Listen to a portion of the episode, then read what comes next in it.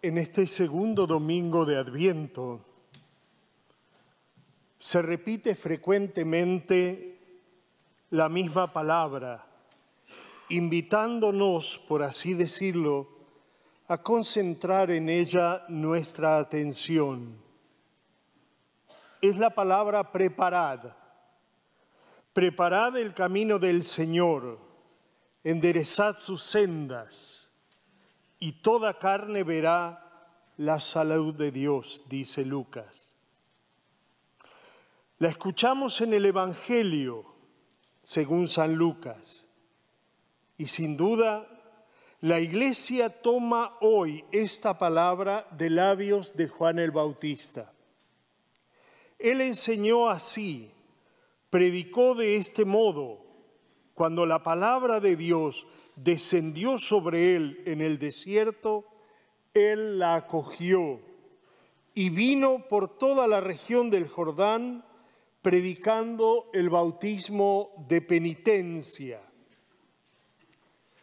La palabra preparad es la palabra de la conversión.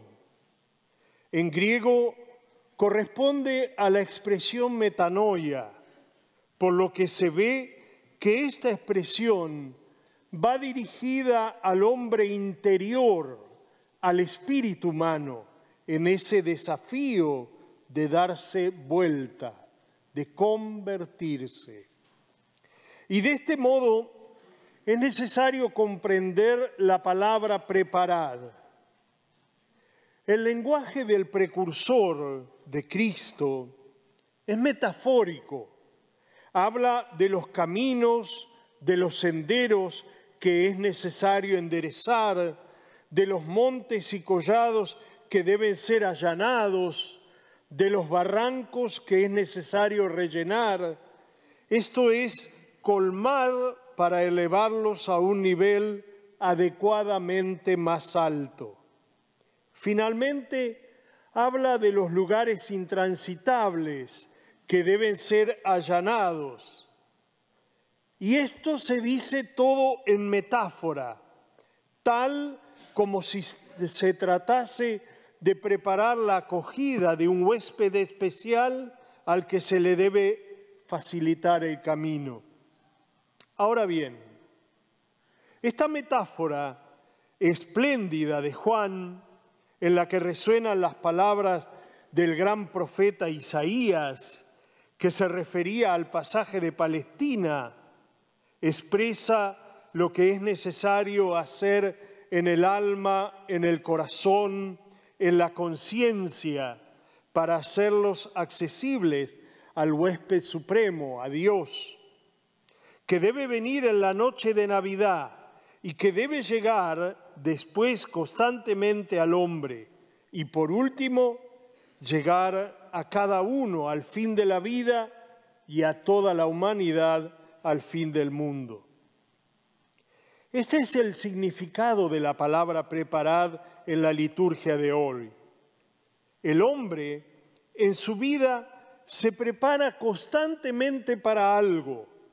La mamá se prepara a traer al mundo al niño y provee para él las diversas cosas necesarias, desde el cochecito a los pañales.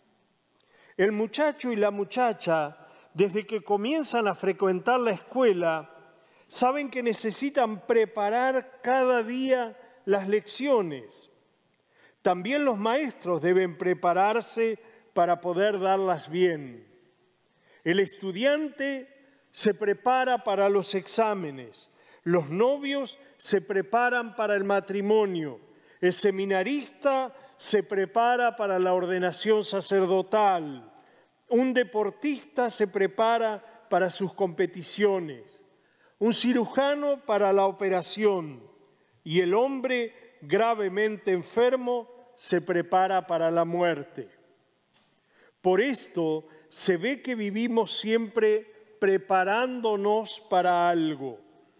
Toda nuestra vida es una preparación de etapa en etapa, de día en día, de una tarea a otra cuando la iglesia en esta liturgia del Adviento nos repite hoy la llamada de Juan Bautista pronunciada en el Jordán, quiere que todo esté preparándose para el día, para ese día, de etapa en etapa, que constituye la trama de toda la vida.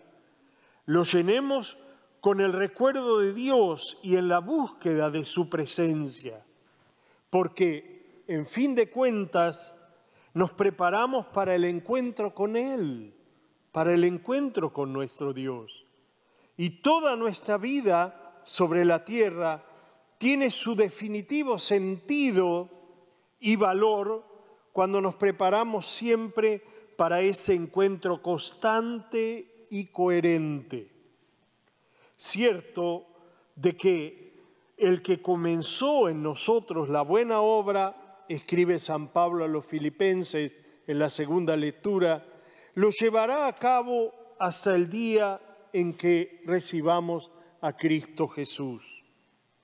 Esta obra buena comenzó ya en cada uno de nosotros en el momento de la concepción, en el momento de nacer, porque hemos traído con nosotros al mundo nuestra humanidad y todos los dones de la naturaleza que pertenecen a ella. Esta obra buena comenzó mucho más en cada uno de nosotros por el bautismo, cuando fuimos convertidos en hijos de Dios y herederos de su reino. Es necesario desarrollar esta obra buena de día en día, con constancia y con confianza, hasta el fin, hasta el día de Cristo. De este modo, toda la vida se convierte en cooperación con la gracia y en maduración de esta plenitud que Dios mismo espera en nosotros. Efectivamente, cada uno de nosotros se parece al agricultor del que habla el Salmo responsorial de hoy, los que con llanto siembra, en júbilo cosechan. Van y andan llorando los que llevan y esparcen la semilla, pero vendrán alegres trayendo sus gavillas. Esforcémonos para ver si toda nuestra vida, toda ella en un adviento, y precisamente por eso, por esto es interesante y merece la pena ser vivida en plenitud, es digna de ser creado a imagen y semejanza de Dios en cada una de las vocaciones, en cada situación, en cada experiencia. Por esto adquiere una particular elocuencia y actualidad la palabra del apóstol en la segunda lectura de la liturgia de hoy. Siempre y en todas mis oraciones pido con gozo por ustedes, a causa de nuestra comunión en el Evangelio, desde el primer día hasta ahora. Cierto de que el que comenzó en nosotros la buena obra, la llevará a cabo hasta el día de Cristo Jesús. Y por esto ruego que la caridad de ustedes crezca más y más en el conocimiento y en todo el discernimiento, para que sepan discernir lo mejor, para que sean puros e irreprensibles para el día en que nacerá Cristo, llenos de frutos de justicia por Jesucristo para gloria y alabanza de Dios. Así es, en este domingo segundo del tiempo de Adviento, debemos orar los unos por los otros. Debemos orar profundamente y sobre todo muy unidos a María. En este domingo, nuestro deseo tiene que estar en encomendar nuestras oraciones a las familias debemos insistir y recomendar la participación en la preparación de este tiempo de Adviento.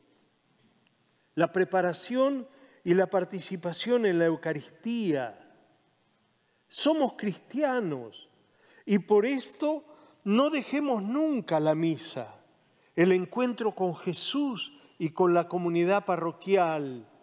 Es nuestro deber, pero debe ser también una alegría y un verdadero consuelo.